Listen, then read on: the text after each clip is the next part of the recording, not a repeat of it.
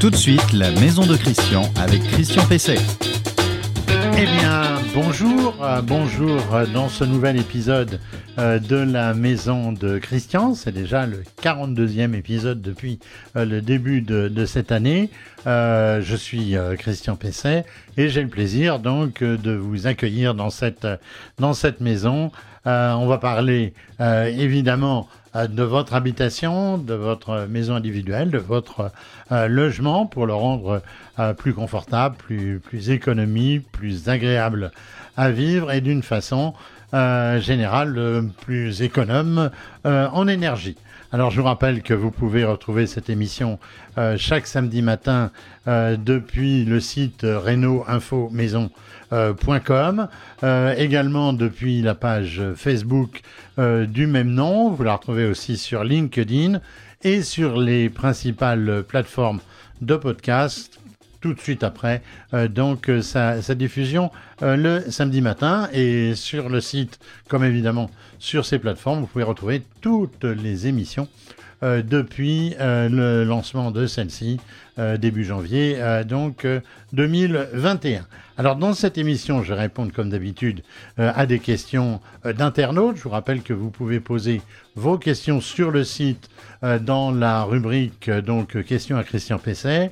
Euh, j'y réponds sur le site lui-même et puis j'en sélectionne un certain nombre pour passer donc dans cette, dans cette émission. Alors je vais répondre à la question de Youssef sur le fonctionnement et l'installation du contacteur heure creuse, vous savez, pour pouvoir passer sur les heures de nuit et dépenser un petit peu moins euh, de courant pour un certain nombre d'appareils.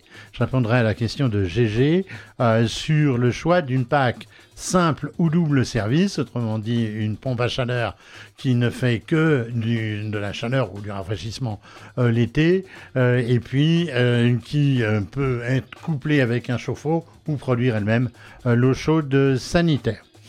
Conseil de la semaine, je parlerai euh, des panneaux photovoltaïques hybrides. Le mot hybride est mis à peu près à toutes les sauces en ce moment. Je vous expliquerai euh, ce que ça euh, veut dire. Et puis, j'aurai un invité qui est déjà sur plateau, Greg, non pardon, Amaury Lequette. Greg, c'était la semaine dernière. Vous savez, petit copier-coller, des fois il en reste un petit bout. donc, oui, non, c'est Amaury Lequette. Bonjour. Bonjour Christian. vous êtes responsable, directeur général, donc de, enfin pour A2P. Et la structure, c'est quoi? C'est le CNPP et je suis directeur des activités certification au sein du groupe CNPP. Voilà, on va voir donc ce que, ce que ça veut dire.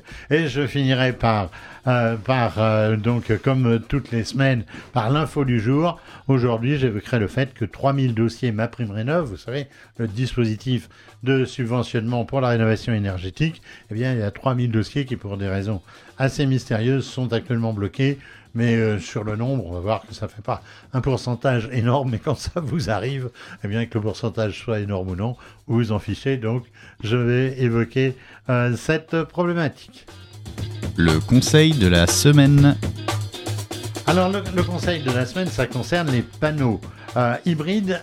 Alors, aérophotovoltaïque, ou on verra hydrophotovoltaïque, il y a, il y a, deux, il y a deux systèmes. Alors, tout panneau photovoltaïque euh, dégage de la chaleur en sous-face dans son fonctionnement euh, normal, à tel point qu'il est parfois nécessaire de les refroidir. Alors il y a une idée de se dire, mais s'il faut les refroidir, on pourrait peut-être utiliser aussi les calories qui ainsi sont dissipées, qui sont perdu euh, pour en faire quelque chose. Alors en faire quoi? Eh bien en faire essentiellement du chauffage. Et du chauffage de quoi? Eh bien du chauffage euh, de l'eau euh, de, l'eau du système de chauffage central, de l'eau chaude, mais aussi on peut l'utiliser directement en aérophotovoltaïque et on récupère simplement l'air chaud.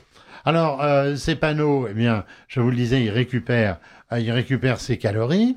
Euh, ils peuvent permettre avec un échangeur de chauffer euh, l'eau sanitaire ou l'eau de la chaudière, tout simplement du circuit de chauffage central, ou ils permettent aussi de chauffer l'air qui sera ensuite réparti directement dans les pièces à vivre pour les chauffer.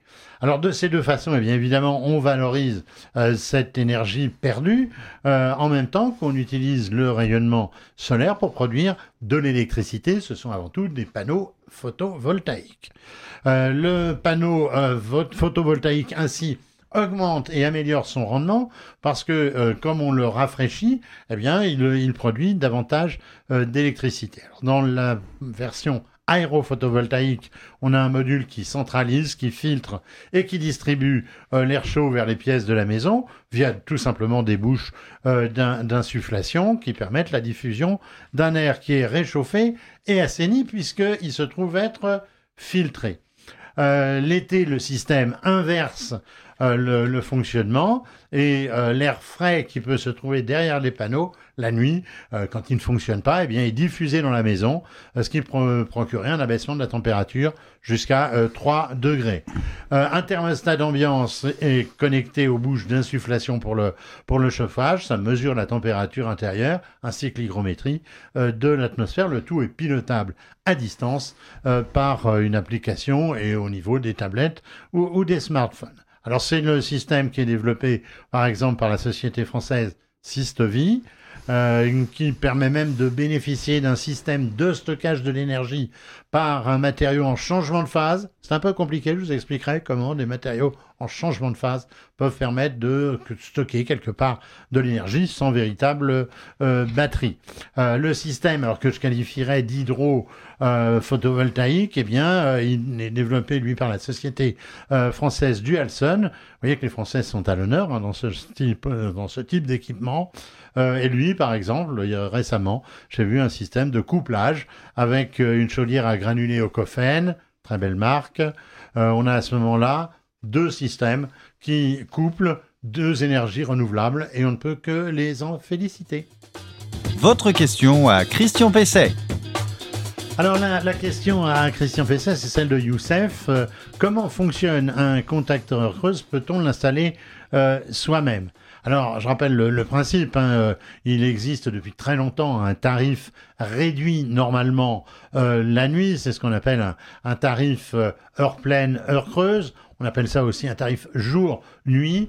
et on n'est pas dans les visiteurs, hein, je vous rassure, et un tarif aussi double, double tarif. Alors c'est Enedis, le gestionnaire du réseau, euh, qui paramètre à ce moment-là votre installation, qui paramètre le compteur en fait, euh, et qui fixe les plages horaires de tarifs réduits. Alors euh, c'était toujours la nuit autrefois, c'est plus forcément la nuit puisque Enedis peut adapter le, tarif heure creuse en fonction de l'appel de, de, de, consommation dans, le, dans, dans le pays. alors ce type d'option est proposé aujourd'hui à peu près tous les, euh, tous les fournisseurs euh, d'énergie. Euh, à mon avis, ça n'est vraiment intéressant quand ça l'est. je mets quelques bémols, que quand on a un gros chauffe-eau électrique à accumulation, quand on veut faire marcher son sèche-linge, son lave-linge, son lave-vaisselle en mode différé, alors on peut programmer les horaires de, fonctionnement. C'est intéressant aussi lorsqu'on a une voiture électrique et donc qu'on peut la faire recharger la nuit. Euh, pour savoir euh, si c'est intéressant, il faut prendre aussi en compte, en revanche, euh, le coût de l'abonnement qui est supérieur de 15%. Donc vous voyez, il faut prendre tous ces paramètres, voir quel est aujourd'hui votre abonnement, savoir qu'il aura 15% de plus, et puis se rendre compte des appareils véritablement gourmands d'énergie que vous pouvez faire fonctionner la nuit. Ça servira à rien, par exemple, pour les convecteurs électriques, puisque eux, vous les ferez marcher le jour, et en général, il n'y a pas de tarif réduit le jour, sauf à ce que j'ai dit tout, tout à l'heure. Euh, alors, est-ce qu'on peut le monter soi-même Bah oui, rien n'interdit euh, de monter euh, soi-même ce contacteur. mais on ne peut le faire vraiment que si l'installation est récente. Si vous avez un tableau, vous savez, avec les racks de, modules électriques, à ce moment-là, ça va pouvoir se faire. il faut un disjoncteur, il faut deux disjoncteurs d'ailleurs supplémentaires, et puis il faut le module lui-même, le relais, alors je vais vous dire une chose, ne vous lancez euh, dans cette opération que vous êtes, euh, que vous avez des compétences en, électricité, parce que euh, il faut le souligner, seul un électricien professionnel a véritablement les compétences pour installer ce type de dispositif dans les meilleures conditions de sécurité. L'invité de Christian Pesset. Alors notre invité, je l'ai salué en début d'émission, c'est Amaury Lequette. Bonjour. Bonjour Christian. Bonjour, vous êtes un pas, pas un habitué studio, mais on Bien. vous a déjà eu dans dans- dans d'anciennes émissions que j'ai pu euh, que j'ai pu produire. Alors vous êtes directeur du Centre national de prévention et de protection, le CNPP. Euh, vous pouvez nous dire en quelques mots Alors, ce que c'est? Oui, je suis directeur des activités certification au sein du, du groupe euh, CNPP. Le, le groupe CNPP, c'est un organisme euh, indépendant spécialisé dans la prévention et de la maîtrise des risques, avec euh, des métiers de test, d'inspection, de certification, de conseil et, et de formation, et également d'édition et presse. D'accord. Alors en matière de en matière de serrure, c'est Alors- essentiellement le label. euh, A2P, euh, A2P. Au, au travers de la certification A2P, où nous disposons du euh, laboratoire de référence pour tout ce qui a trait à la résistance et à la protection contre le cambriolage. D'accord. Donc on aura d'ailleurs l'occasion dans une future émission de revenir spécifiquement Bon, sur euh, cette activité, sur, euh, sur, euh, sur A2P. Alors, euh, euh, on, on le voit, toutes les enquêtes le, le démontrent. hein, euh, les Français sont de plus en plus euh, préoccupés par la sécurité de leur euh, logement. Alors, euh, les, les, les cambriolages euh, du domicile sont-ils euh, vraiment en hausse? Est-ce que les, les, les statistiques euh, le démontrent? Alors, si on observe les, les statistiques de cambriolage euh, du, du domicile, on, euh, sur la période 2013-2019, on voit un nombre stable de cambriolages. Et puis, euh, dernièrement, lié au confinement et au recours massif au télétravail, une baisse. Ouais. Mais, mais néanmoins, ça reste une préoccupation, ça reste très élevé. Et aujourd'hui, ça représente encore un peu plus de 500 cambriolages par jour. Oui. C'est quand même, euh, c'est quand même très, très important. Alors fait. la baisse pendant le confinement, ça s'explique, j'imagine, par le fait que les gens sont restés chez eux et que même encore aujourd'hui, ils télétravaillent. Donc c'est moins facile Oui. de cambrioler un appartement ou une maison dans ces conditions. Exactement, et surtout que les stats, euh, les statistiques remontent que les cambriolages ont lieu principalement la journée. Ah d'accord. Oui, on imagine toujours le, le cambrioleur la nuit, mais en fait c'est... Non, 80% des, des attaques se font euh, en, jour- en journée. D'accord, ça, ça fait raccord avec la, la question que je, voulais, que je poser maintenant. Euh, c'est euh, quels sont les risques potentiels euh, d'être d'être donc cam- cambriolé et par où passent le plus facilement les, les cambrioleurs? Alors, un premier point qui est important à souligner, c'est lorsque vous avez déjà été victime d'un cambriolage, le risque est multiplié par 6 de subir une nouvelle attaque. Ah oui, Donc ça, c'est déjà un point euh, qui préside euh, bah, à augmenter son, son ni- le niveau de protection de, de, ce- de son, de son habitation. En- ensuite, euh, vous avez cité comment on attaque, par, Oui. par où? Je dirais les cambrioleurs. Comme vous et moi, Christian, ils rentrent chez eux Tout par la- sim- tout par- tout simplement. par la porte. Voilà. 70% des attaques se font par la porte. Et alors, euh, donc, euh, si, si c'est euh, si c'est la porte, euh, il, il, il s'attaque quand même à une entrée qui normalement devrait être sécurisée, mais globalement, il faut combien de temps pour pour faire sauter une porte qui n'est pas sécurisée? Alors, sur une porte standard, donc porte standard du, du- commerce, nous avons euh, reproduit les attaques au sein de notre laboratoire et avec un simple tournevis, il ne faut pas plus de 1 seconde 18 pour forcer l'ouverture et rentrer dans l'habitation. D'accord. Alors, euh, par, par contre, euh, il, il semble que justement le, le, le seul fait qu'une porte résiste euh, euh, fait que le cambrioleur est, est découragé, qui qui. Exactement, les, stats remontent que 70% des, des cambrioleurs ab- abandonnent après 3 minutes. Trois minutes. 3 On voit- minutes, c'est un, premier seuil où le, le cambrioleur abandonne. Après, sur, sur des attaques euh, sur- un peu plus poussées, là, au-delà de 10 minutes, on aura affaire à des équipes professionnelles et particulièrement préparées. Oui, et il faut à ce moment-là que le lieu soit particulièrement désert, tranquille, euh, euh, qu'il n'y ait pas toutes les petites astuces qu'on peut avoir aussi. Exactement, Euh, bon. puisque certaines attaques vont faire du bruit et on va commencer à se faire remarquer, et donc c'est ce qui va amener le, le cambrioleur à renoncer. Évidemment. Alors, la priorité, euh, là encore, on parlera dans une future émission de la porte blindée, mais je crois que la, la priorité, c'est finalement la serrure, pour commencer, ainsi que peut-être que quelques accessoires.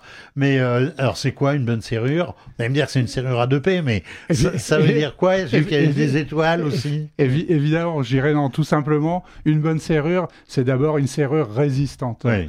Et comme on l'a évoqué dans le- les précédentes questions, euh, l'é- l'échelle de mesure de cette résistance, euh, c'est le, c'est le, c'est le temps. Oui. Et c'est euh, aussi une combinaison de résistance à, d- à des typologies d'attaque et, et à des outils. Et donc, dans le cadre de la certification A2P, euh, on est amené à certifier avec des niveaux croissants de, de résistance à l'effraction. Donc, on a trois niveaux de résistance une étoile, deux étoiles et trois étoiles, qui permettent donc de sélectionner un produit adapté en fonction du risque auquel on est exposé. Alors, les, les étoiles, c'est euh, euh, des temps, c'est ça? C'est des temps de des- résistance? C'est des temps et des, et des- et des out- et des outils associés. D'accord, c'est donc... euh, Une, alors- combinaison de, de temps, de temps et d'out- et d'outils associés. D'accord. Alors, ce qu'il faut, euh, quand on veut acheter une serrure, euh, notamment en grande surface, euh, c'est de demander si elle est, si ADP. Est-ce que ces matériels-là sont uniquement des matériels de professionnels ou est-ce que dans le commerce, on trouve des serrures certifiées On, par votre organisme? On trouve euh, dans le commerce et auprès des, des professionnels des signes distinctifs très simples. L'ensemble des organes qui composent une serrure euh, certifiée seront marqués et on retrouvera le logo et la marque euh, A2P tant sur la serrure que le cylindre et également les, les clés associées. Alors, j'ai vu aussi, euh, euh, parce que j'ai pioché un peu mon dossier, bien sûr, comme toujours, euh, je le fais depuis des, depuis des années, j'ai vu qu'il y avait aussi des accessoires comme des cornières anti-pinces, des, des systèmes d'anti-dégondage. ça aussi, c'est important? Alors, c'est important d'apporter une résistance homogène. Donc là, on a parlé de la, serrure. Après, si on va sur l'ensemble bloc-porte ou la porte blindée, bien sûr, on va embarquer l'ensemble de, de, ce- de ces composants pour euh, donner un niveau de résistance homogène et, co- et cohérent. Oui, alors justement, euh, la, la porte blindée, j'imagine qu'elle a aussi une certification? Exactement, avec aussi un niveau croissant de, de résistance à l'effraction. Et avec le, le- la, la même approche pour, le, pour la classer, des, outils et des temps associés. Mais est-ce que le fait d'avoir une porte blindée, finalement, ça signale pas au cambrioleur qu'il vaut mieux aller là parce qu'il doit y avoir des choses intéressantes à l'intérieur? Alors non, c'est plutôt le côté répulsif quand on a affaire à une, à une, à une, porte, à une porte blindée, puisqu'on a, on a un niveau de résistance homogène de tous les, de tous les ensembles, donc on, voit très rapidement qu'on va se casser les, les dents sur ce type de, de, pro- de produit. Alors, quand, quand on parlait euh, serrure, c'est c'est la serrure toute seule ou c'est forcément une multipoint? Alors c'est une, c'est une, euh, c'est une serrure avec trois points de, de, fer- de fermeture. D'accord. Oui, et je- on la en parlait. recommandation pour avoir une fermeture euh, effi- efficace de, la- Ouais. de la porte. On, on en parlait en off, comme on dit, avant le, le début de cette émission. Moi, j'ai eu une voisine qui s'est fait cambrioler avec une serrure multipoint, mais dont le, euh, le, le, le- le barillet, le canon plutôt, le canon sortait, euh, et donc il était très facile avec une pince, j'imagine, euh, d'en venir à bout. Donc les, les, pro- les produits cer- certifiés n'offrent pas de, de prise directe à ce type d'attaque comme vous venez de, Mm. de le remonter. Et euh, est-ce qu'on peut sécuriser aussi la, est-ce qu'on peut sécuriser la porte de garage? Parce que euh, moi, je, je vois, euh, j'ai une maison individuelle. Quand je vois ma porte de garage, c'est une feuille de PVC, j'allais dire à cigarette. Alors la porte de garage peut être sécurisée, il existe aussi des, des, po- des produits certifiés, mais surtout ce qu'il faut bien appréhender sur ce type euh, d'habitation, c'est tout ce qu'on peut qualifier d'accès euh, secondaire, les, les portes annexes, et encore plus euh, les portes de communication entre l'habitation et le garage, Oui, la, la fameuse porte de service Voilà. latérale, qui est bien toujours, cachée. qui est euh, toujours oubliée. euh, D'accord. Euh, alors, bon, bon, on a parlé matériel, euh, mais à qui on peut faire confiance pour poser ce type de matériel? Est-ce qu'il y a aussi des référentiels euh, professionnels? Alors, dans- en premier lieu, déjà, n'hésitez pas à solliciter, à consulter votre assureur. Oui. et après euh, à faire appel à des professionnels. Et pour ça, visitez notre site a2p-certification.org, des conseils et des professionnels pour vous accompagner dans la sécurisation de votre logement.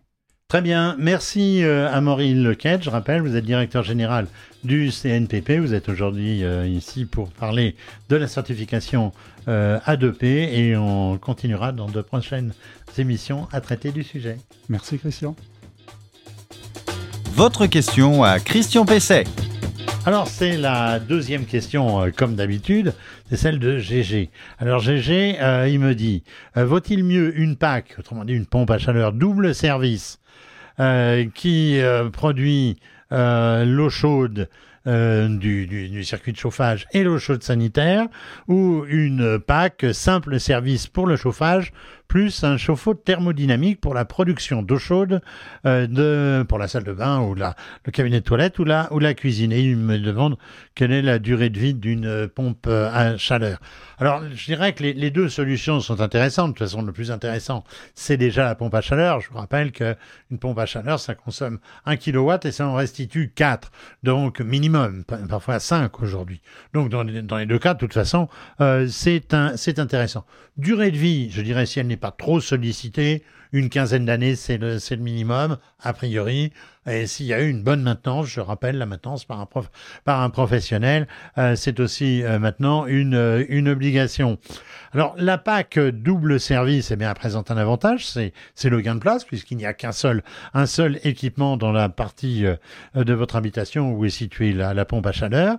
Elle est plus économique euh, à l'achat que par exemple une chaudière euh, double service euh, et son coût de maintenance sera moindre puisqu'il n'y a qu'un seul équipement. Alors pour une configuration PAC, simple service plus chauffe-eau thermodynamique. Alors le chauffe-eau thermodynamique, je vous rappelle, c'est un chauffe-eau qui intègre déjà une petite pompe à chaleur. Donc du coup, vous avez deux, deux packs à chaleur euh, dans, dans la maison. Euh, la PAC sera moins sollicitée puisque toute la partie eau chaude, eh bien c'est lui qui la prendra euh, en compte. Donc elle consommera moins, surtout en période froide, et donc a priori elle sera moins sollicitée, donc elle doit durer euh, plus longtemps. Alors le chauffe-eau thermodynamique, eh bien lui, il présente l'avantage d'être mieux adapté euh, au chauffage de l'eau chaude sanitaire euh, que la PAC elle-même, la PAC double service, puisqu'il ne sera de toute façon sollicité qu'en fonction des besoins d'eau chaude. Alors que sinon, votre PAC, elle produira de l'eau chaude tout le temps, donc c'est pas forcément une une, bonne affaire. Sa consommation sera donc plus réduite. Euh, ceci étant, il prend plus de place, donc il faut avoir euh, de la place. Il fait un, certain bruit, euh, c'est aussi un des inconvénients de, la chose, il nécessite une pièce non chauffée, on va dire d'une vingtaine de mètres, de mètres cubes. Vous avez compris que moi, je pencherais plutôt, si on a de la place, si on a ce type de pièce, je pencherais plutôt pour les deux dispositifs, à savoir donc euh, la simple service euh, plus euh, donc un chauffe-eau thermodynamique. L'info du jour. Alors l'info du jour, je l'ai vu passer sur, Internet. On, entend beaucoup de bien de ma prime rénov qui, qui, va changer prochainement de nom puisqu'on va parler de France Rénov. mais on peut quand même savoir qu'il y a quelques couacs. Alors il y a eu un nombre considérable euh, de, systèmes primés, euh, donc de, dispositifs primés. Euh, ça marche bien, mais il y a quand même aujourd'hui, il y a 3000 dossiers qui sont en pommade, comme on dit, qui sont bloqués. Et on ne sait pas très bien pourquoi. Alors c'est embêtant parce que les travaux ont été lancés, ils ont parfois été finis, donc il faut bien les financer.